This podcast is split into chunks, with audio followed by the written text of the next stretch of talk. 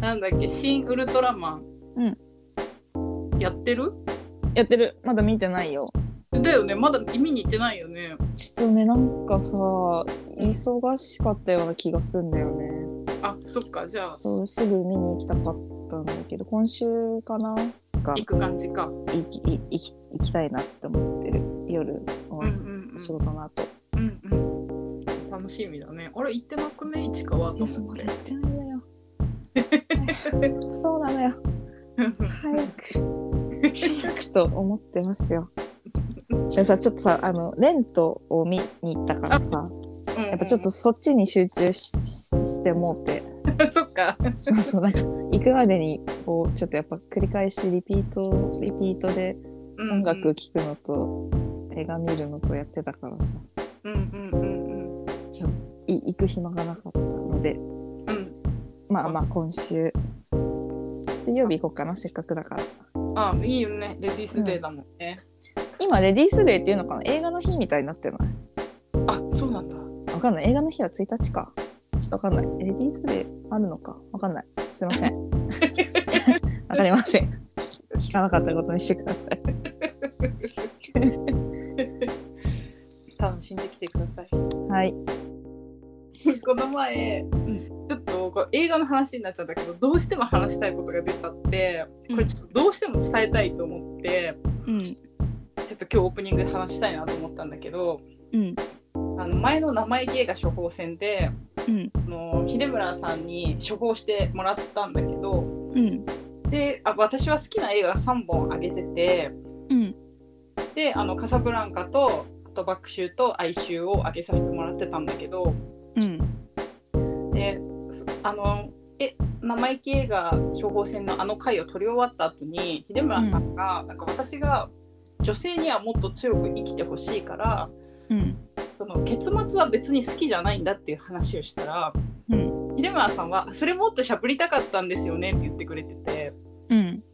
で私はそれについて言いたいこといっぱいあるってうん。思ってうん。ちょっと今日その話してから話したいと思ってどうしても。うんであの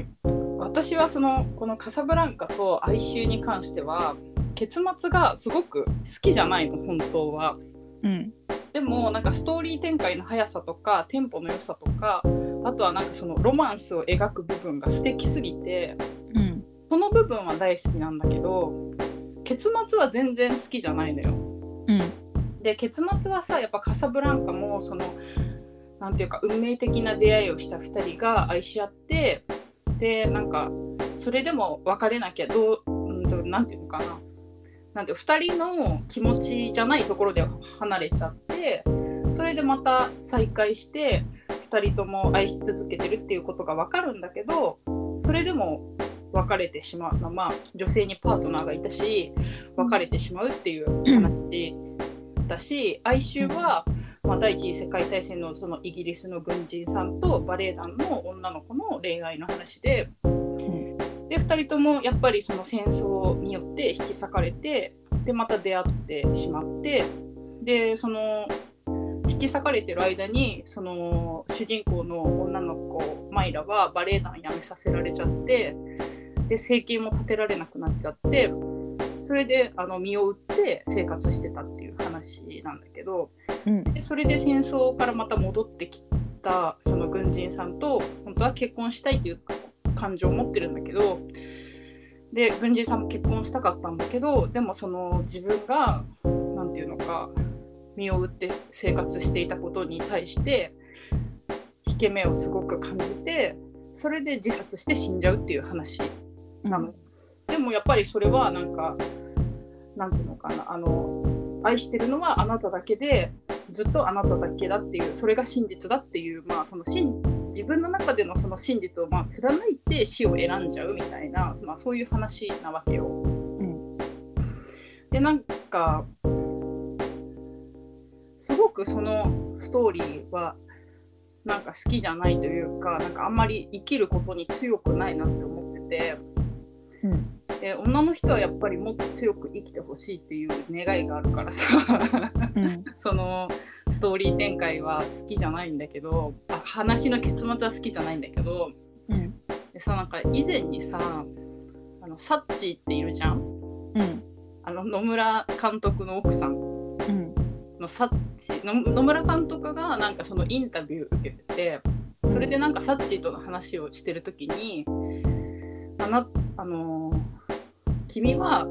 えー、と生きてきあのじ自分と結婚する前の人生はどんな風に生きてきてどこで生まれてどんな風に生きてきてそれでどうやって出会ったのかっていうのを教えてほしいって言ったらしいのよ。うんそしたらあなたにそんなこと関係ないでしょって言われたんだって。うん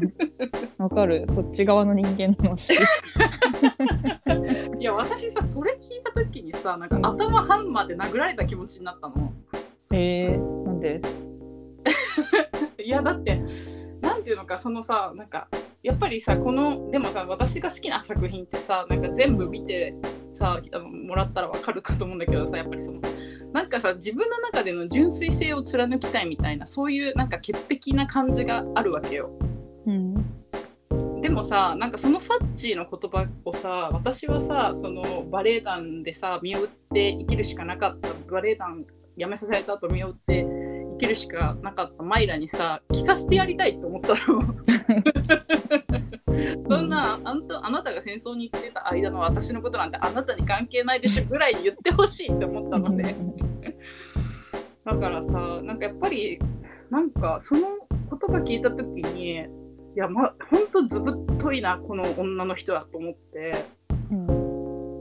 なんかやっぱりさなんかなんつうのいそのなんか純粋性みたいなものって大したことじゃないじゃん。きっとね。だからそんなことよりなんかまあ自分がいどう生きるかっていうか今一生懸命生きることの方が大事だなってうん思うしそれが強さだと思うからうん。なんかさなんつうの人に言えない一つや二つと言わずにさ10個や20個ぐらいさ墓場で持っていきたいなっていうそんな強さを欲しいなってすごい思ったのよ。うんだからなんかちょっと好きな映画をだからまあちょっと3本あげたけどうんそのやっぱりその2本あの爆臭ののりこさん以外はやっぱりちょっとなんていうのかなあんまり強くない女性像だからごい好きかって言ったらそうじゃないけどストーリーとしてはすごい大好きだけどうん。なんか女の人の生き方としてはあんまり好きじゃないんだよなという気持ちでもっと強く生きてほしいんだ、女はっていうことをねちょっと付け加えたかったなと思って。はい。それをどうしても喋りたかったんだ。わかった。うん。わかった。そのなんかえこれ伝わってる？えなんかすなんか結末は好きじゃないっていう話でしょ？結末は好きじゃないっていうのともっと女強く生きようって話。まあ女とか男とか関係なくねってちょっと思ってるけど私は今、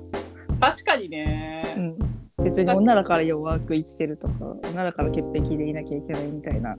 時代じゃなくねって思ってるけどまあそれは確かにそうなのそうなの。さ、うんなんかさ結構昔の映画見てるとさなんか女の人がさ、なんていうの？やっぱりすごい男の人によって人生を左右されてるっていうことも、うん。そういう時代だったしうん。例えばなんかなんかなんていうの？その自分の生まれた環境が貧しい女の人は、やっぱり結婚っていうものを機会にうんあのそうじゃない身分に行ける行く機会がそこにあるみたいなそれでしか自分たちで自由になれないっていう風にやっぱり思ってた時代も長くあったからさ。まあでも実際今もそうだしね。うんいや私がさっき言ったことなんて理想論でしかないというか。確かに根深いよね。社会でね。で、まあ、それで変えようと思って変える人もいるしそこに甘んじてる人も実際はいると思うし逃げれるのに逃げないとかさうんうんうんうんうんそうだね。何の話？なんかそんな話だっけ？なんか違く？映画の話だよねあ映画映画映画界だよそう映画界です。はいはいじゃあ今日も始めようか。うん。うん。じゃあ行きます。はい。生意気映画は生意気しゃべりの編集動画音楽音楽制作担当の秀村さんの推薦映画を市川と友達で見て生意気に感想をしゃべる時間です。はい。前編では秀村さんに推薦映画の説明をしてもらい後編では感想を3人でしゃべります。はいそれでは秀村さんお願いします。お願いします。はい、こんばんは、秀村です。こんばんは。笑っちゃうんだよな、秀村さん入ってくるとき。いや、野村幸代さん、やっぱり最高ですね。最高だよね。はい、最高ですね。まあ、ずぶとさ。はいそその時代に生きてきた人の言葉とは思えないですね。ああ、いや、なんかやっ、うん、野村幸代さんは、まあ、いろいろな、はい、いろんな、まあ、経験をされてる方なるほど。だからこそ、あの、切り離したものの言い方をすることによって、あの、まあ、凄みと説得力がやっぱりある。うん。方ですし別に野村幸代さんだからどうこうってわけではなくて過去は過去でもちろん大切なものではあるとは思うんですけど、うん。そこで他他者から切り離すっていう考え方はとても僕はあの、いいなって思いますしうんその哀愁に関しては僕も非常にあの見た後に手持ちぶたさになる気分になるうん映画だったんで、あの時代のまあ作劇においてうん。まああの クライマックスの持ってき方をするっていうことが手癖になっていたのかなって思あうような気もまあするので僕もあのやっぱり哀愁は結末は僕は好きではないーうんうん。ですしあの先ほど言っていることはもうもうもう全て僕も同じ意見だと思います。僕も。まあ、だからあのフランスのなんかカトリーヌ・ドヌーブとかなんかジャンヌ・モロとかが出てる映画なんかもまたいいのかなってうん思いましたし、なのでなんかまたなんか処方箋出せそうだなって今の話聞いて思いましたね。あとあの処方箋で、はいあ処方してもらった荒野の鉄塔も、はい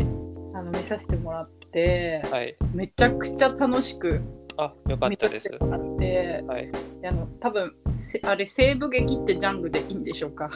あいいですよもちろん。うん、を見たの初めてであはい。やっぱなんかその古き良きアメリカの良さっていうのが多はい分きっとこの映画にはすごい出てるんじゃないかって思って、あはい。なんかやっぱりその保安官がすごいやっぱり多分アメリカ代表的アメリカ人みたいな感じで描かれてるんじゃないかなってちょっと思って、ままあそのある種あのアメリカが白人国家としての、うん。あの面目みたいなものを、うん。えっと、恥ずかしげもなく受け終えてそれを誇れた、まあうん。最後のなんか灯火なのかなって僕は思っていあまして。ーうんうんうん。あのもちろんあの描いてるものにはあの欺瞞が多分に僕は含まれてると思あう一方で、あの幻幻想としての白人国家アメリカっていう幻想としての西部劇っていう側面は僕は考えていて、うん。えっと、そういう点でもいろんなものがあの見える映画なのかなって思ってます。そうだからやっぱりなんかそのインディアンの人に対するお酒も売らないとかいう、あのはい。差別的な、いやまあそうですよね。あの感じには、まあ、驚きもあったけど、はい。はい。でもなんかその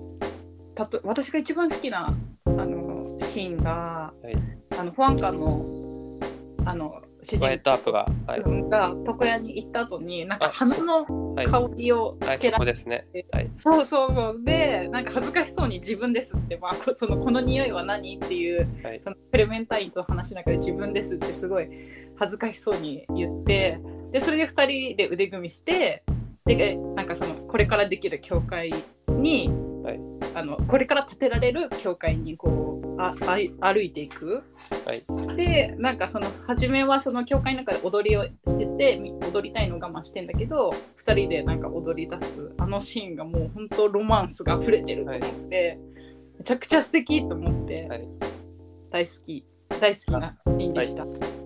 あよかったです。うん。でも一個だけ気になったのが、はい。クレメンタインはドッグをの恋人だったんですよね。チワワっていたじゃないですか。うんチワワ女の子。あの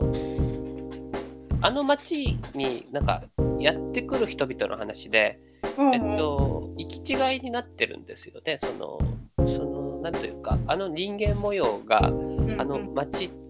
を舞台に、あの、うんドクホリデイと、ワイヤットアップと、えークレメンタインとチワワの4人で、うんうんを描くっていう作品で、なんでしょうね、あのやっぱり、これもやっぱアメリカ映画の特徴なのかもしれないんですけど、あのさっき言っていた女性には強く生きてほしいっていう話の、うん。なんか一つの障害になる価値観なのかもしれないんですけど、うん男同士の友情みたいなものに対する、うん。なんか異様なまでの、えっと、神神聖化っていうのがあって、なぜかその男2人が超仲良くなってしまうとその男の,、えの関係する女性たちがなんか雑に 雑に描かれてる。あ扱われるってこともあるんですよすごく。それそれは未だにありますそれ映画で。なるほど、はい。なんかそういうのもあるなって僕は改めて見て思いましたね。うんうんうんうん。なるほどな。そうだからやっぱりそのテンポの良さもすごい映画的テンポの良さもすごい感じてたし、はい。多分古き良きアメリカの感じも見せ見せてもらえて本当楽しかったです。あはい。えっと、僕改めて見て思ったのが、うん最初に見た時の印象と違ったのが意外とあの暴力が生々しいなって思いましたね。結構確かに。なんかさ子供無知で叩かれてたよね。とというのもありますしやっぱりあの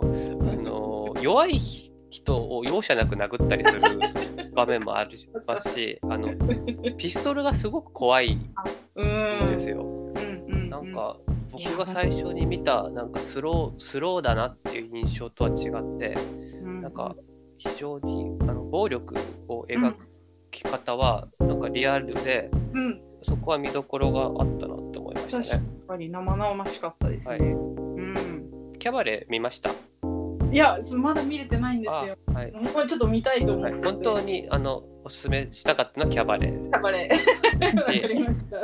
えっと、そのさっきのえ女性には強く生きてほしいっていう、うんえっと、考え方は、えっと、そこを僕は加味してあの処方箋出そうかなとも思っていたんですけども、うんうんうん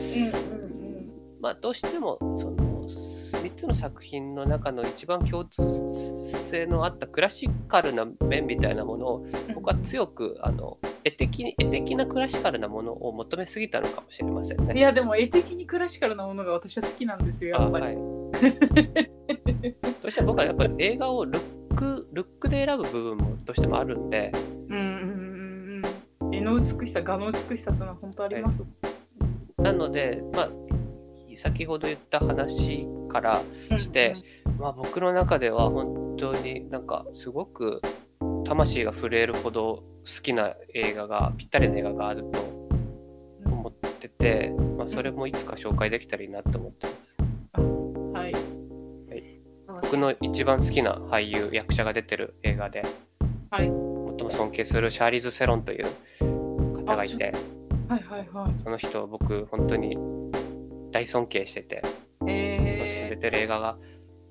は、えっと、いそのね強く生きてほしいっていうー、気持ちに本当に応えてくれるあ方だと思います。という点でもやっぱ役者で選ぶのいいかもしれませんね。その気持ちに応えてくれる人っていうのはいまして、えっと、そういう作品にしか出ないって人いるんでやっぱり。あなので、ーえー、シャーリーズ・セロン。はい、シャーリーズ・セロンもいいですし最近だとあのスカーレット・ヨハンソンとかもそういう感じ、ね。スカイオハもそういう感じに なってますし、まあ、たくさん、まあ、いるんで、みんな綺麗な人。はい、本当に強い強くて本当にうんなんか尊敬できる人たちばっかりなんで、うんうんうんうん。はい楽しみ。はい、すごくいい話聞かせてもらえたなと思いました。ありがとうございます。はいはい。秀村さん、今日の前半、前編で、はい。紹介してもらう映画、はい。教えてください。えー今回は、えー2000年公開のえーイー・チャンドン監督の、えーペパーミント・キャンディーです。へえっと、この作品は、えっと、2000年、えー公開なんですけど、えー1998年、この映画を公開する2年前に、えっと、韓国であの日本のえー音楽とか漫画とかを、えー売ってもいいっていう風になったんですね。あのそれまではやっぱ日本のものは入れちゃいけないっていう、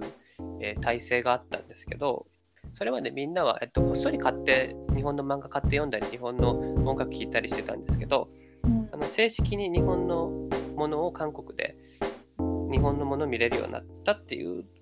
ことから、えー日本と韓国で、まあ、共同でちょっと映画作ろうってことで、えっと、この映画はあの NHK がちょっと関わってるみたいなんですけど、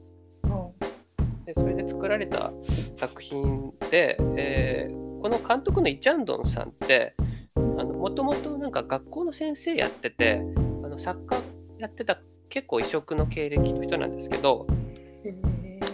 韓国の映画とやドラマって近年すごいあの勢いがあるじゃないですか。うん中でも僕はイ・チャンドンが一番好きですし一番素晴らしいと思ってるんですけどあの韓国の映画ってどうしてもあのなんでしょうねアグレッシブな面とかが、えっと、着目されりがちじゃないですか。うんあのパワフルな部分が、えまあ、日本だけじゃなくアメリカとかも、うん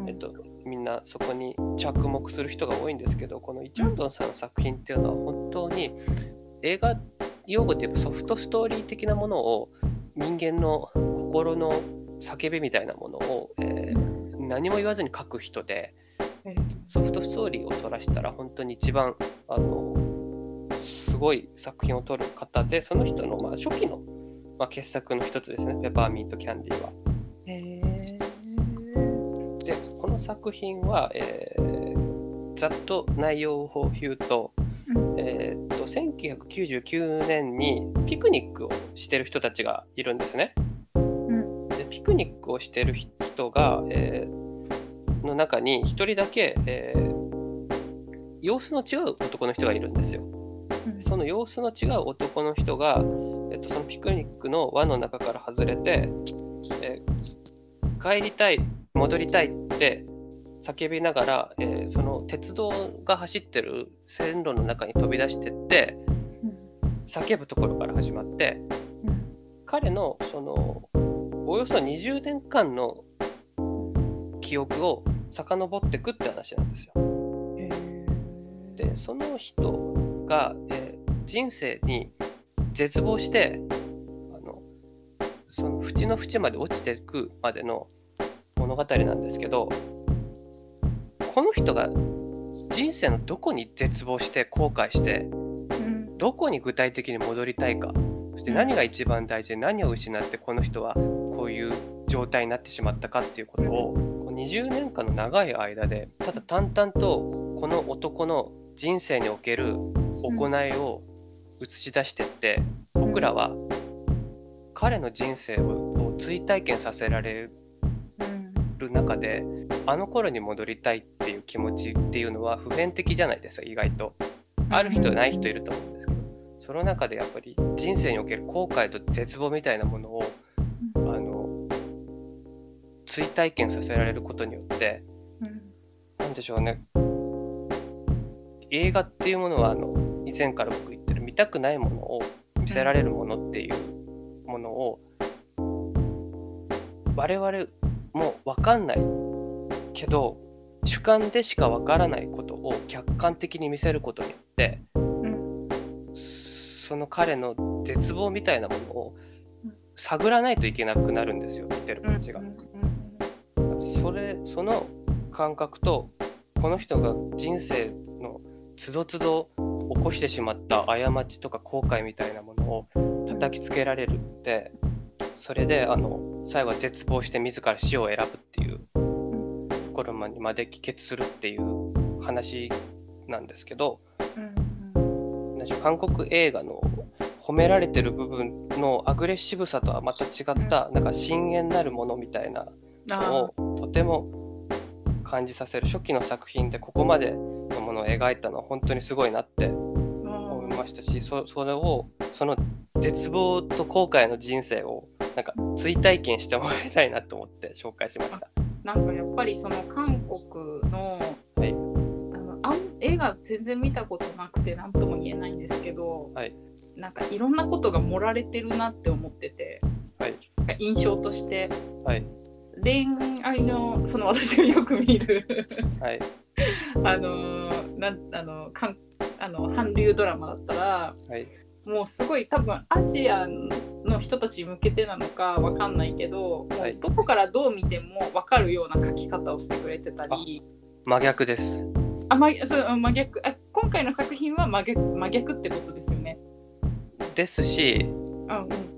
えーっとあじゃない。多いですこういうはは話は作品は。特にこのイ・チャンドン監督が撮ってるものが特に多いんですけど、うんうんうん。まあ、そういうあの冬のそなた的なあの、うん分かりやすいものや、えーアグレッシブなあのバイオレンスとアクションが非常にあの韓国映画って人多いイメージ。なんですけどそういうものとはまた違った、うんうんなんか人間の、えっと、心の奥深くにあるふ複雑な淵をうん。見せせ見させられる作品って。いろいろあってその中でも結構2000年代の初期にこれを作ったのはすごいなって僕は思うんですよ。よくやっぱりその深淵を除くっていうぐらい言葉で使われるじゃないですか多分深淵って言葉、だから深淵を除くものはまた深淵もこちら見て。いそうる。そうそうそうそうそう。はい。だから私たちがその深淵を今回はこの映画で 除く形ですね。見てください。はい。絶望と後悔を。ちょっとしんどそはい、しんどいですこの映画。ううん。はい。はい。まあ、イ・チャンドン監督の話を、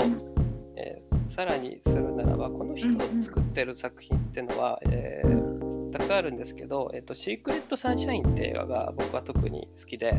えのこの映画も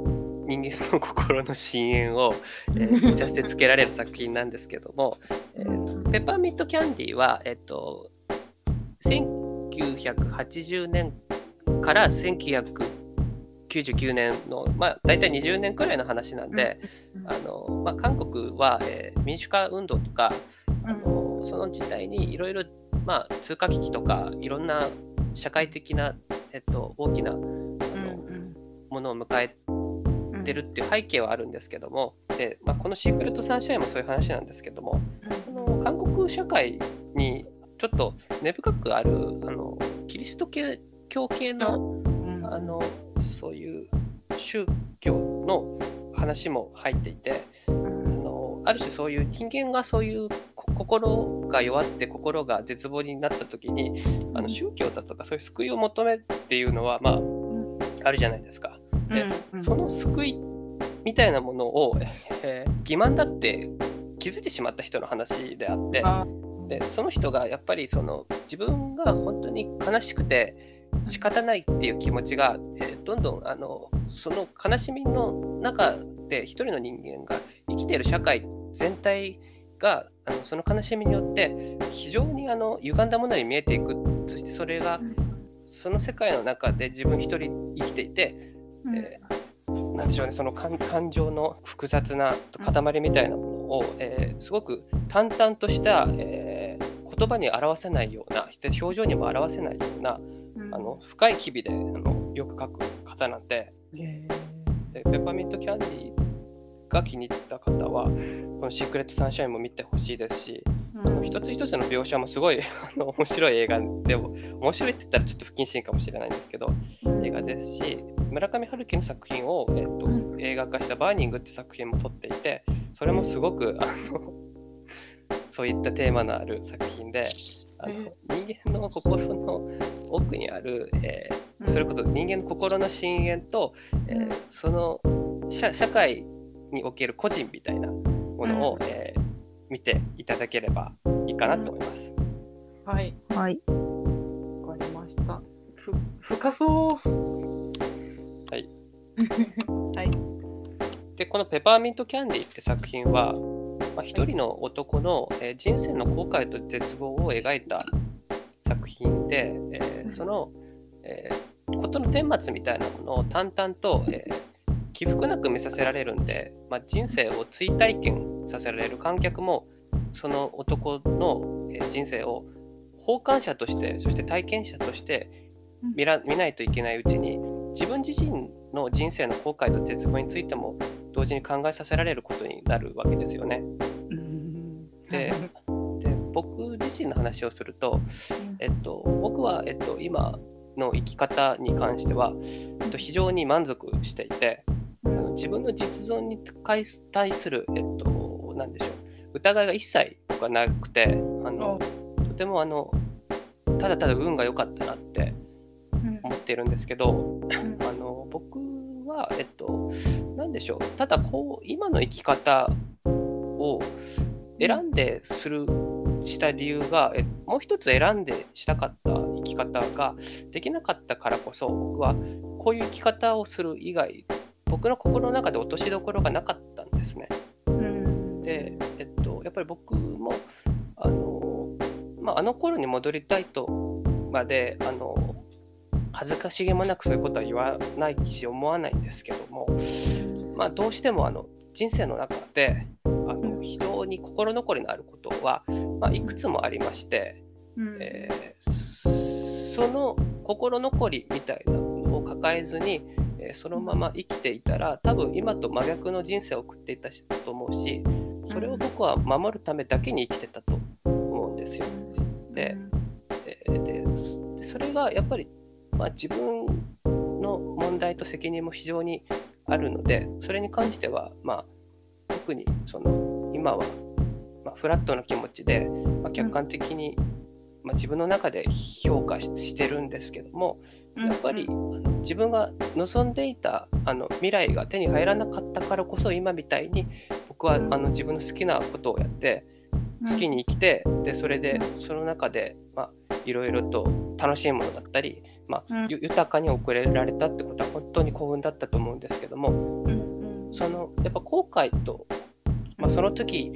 に感じた絶望があったからこそやっぱり僕は今のすごく幸運な生き方を選べると思ったしそれが手に入らなかったからこそ僕はまあ幸せにもなれたのかなって思っていて、まあ、それを手にそれを見つけられなかった人の話でもこれはあると思うんですよね。で何かにやっぱり絶望したり後悔しして人生が終わってしまう人ももちろんいますし僕も非常に、まあ、後悔しているんですけども、あの必ずしもそうではないけど本当に死に至る絶望や後悔っていうのはこのようにあってそれを、うんそ取り返しのつかないことをしないためにもこういう作品をやっぱ見る必要があるのかなって思いましたね。い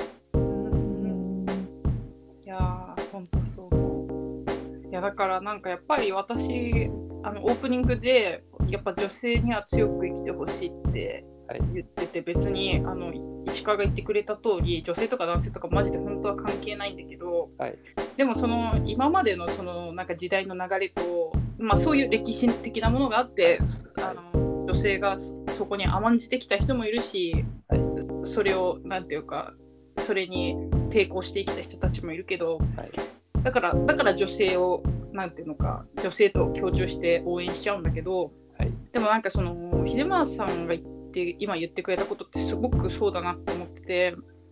やっぱりその人生で今まで苦しかったこととか絶望してしまったこととかもうそれが取り返しがつかないってその時点ではもう本当にどうしようもなく思って苦しいこととかってやっぱりあるけどやっぱそれをさなんかどうしてなんかなんつうんだろう。なんつうんだろ映画映画は、う、うん。えっと他の人の人生をうん見てその他の人が演じている人生を客観的に見ることもできるしうんうん。主観的にも体験できることなんで、うんそれを自分のことに置き換えたり、うん。うん。えー他人のことに置き換えることによってうんあの自分の、えっと、双方向的にあの学習したり糧にすることができるわけですよね。で、まあ、僕自身の経験だったり、まあ、他の、まあ、普遍的にみ皆さんそれなりに生きてくるといろんなことがあってくる中で、あのやっぱ映画や物語がもたらす効果っていうのは、ま現実を、えーと、形は異なれど現実を救うっていう機能が僕はあると思っていて、うん、あのこの作品自体は絶望の物語ではあるんですけども現実に生きる僕らを救うこともそれによってできるんではないかなって僕は思いました。そうですりその絶望をその自分の心の中でどなんかどう受け止めて生きていくかっていうのがやっぱ人間の強さだなって思うから、うん、今日秀村さんが言ってた言ってた今今話してくれたことをすごい感じります。はい、はい、ありがとうございます。はい、ありがとうございます。今回の秀村さんの推薦映画はイ・チャンドン監督のペパーミントキャンディーです。1週間後にみんなで好き勝手生意気に感想をしゃべる後編をアップしようと思っています。Amazon で見られる作品なので、ぜひ一緒に見ていただけると嬉しいです。見ていない人もぜひ生意気映画後編も聞いてください。生意気映画は、ポッドキャストの他に YouTube でも配信中です。映画処方箋のコーナーもやっているので、根村さんに映画を処方してもらいたい方は、概要欄の URL から投稿してください。根村さん、ありがとうございました。ありがとうございました。はい、ありがとうございました。ました。いやまた今週も楽しみです。うん。ね。なんか今日もいろんな難しい言葉を聞いたって感じ。そうあのさ深淵を除くものは深淵に除かれるって誰の言葉だったっけな？なんかねニーチェとかの言葉だった気がすんな。またなんか池村さん難しいこと言ってるって思ってた。言ってる言ってるって思った。縦のマインドがひどいんだよね私は本当に。うん難しいって思ってた。でも私多分好きそうな映画っぽいなって思ってる。あ本当？うん。えどの辺が？えなんか辛い感じ。辛い感じの映画好き。いやうち苦手だなと思ってた。いろいろ考えるからで多分何も考えずに見てるから私は。やっぱ突きつけられちゃうとさなんか心の底からしんどくなっちゃうからさ。いやでも他人の人生だから楽じゃない。自分の人生じゃない自分の人生じゃないからないもんね。わかるわかるわかる。でもさなんかさ共感しちゃうあれじゃん。なんかやっぱ人が血出てるとさ自分も痛くなっちゃう人だからさ。だからさ共感がすごいのよもう。だからでもちょっと楽しみ。うん。うんちょっとね、私は、なんていうの、人間としての幅を広げなきゃいけないから。真面目。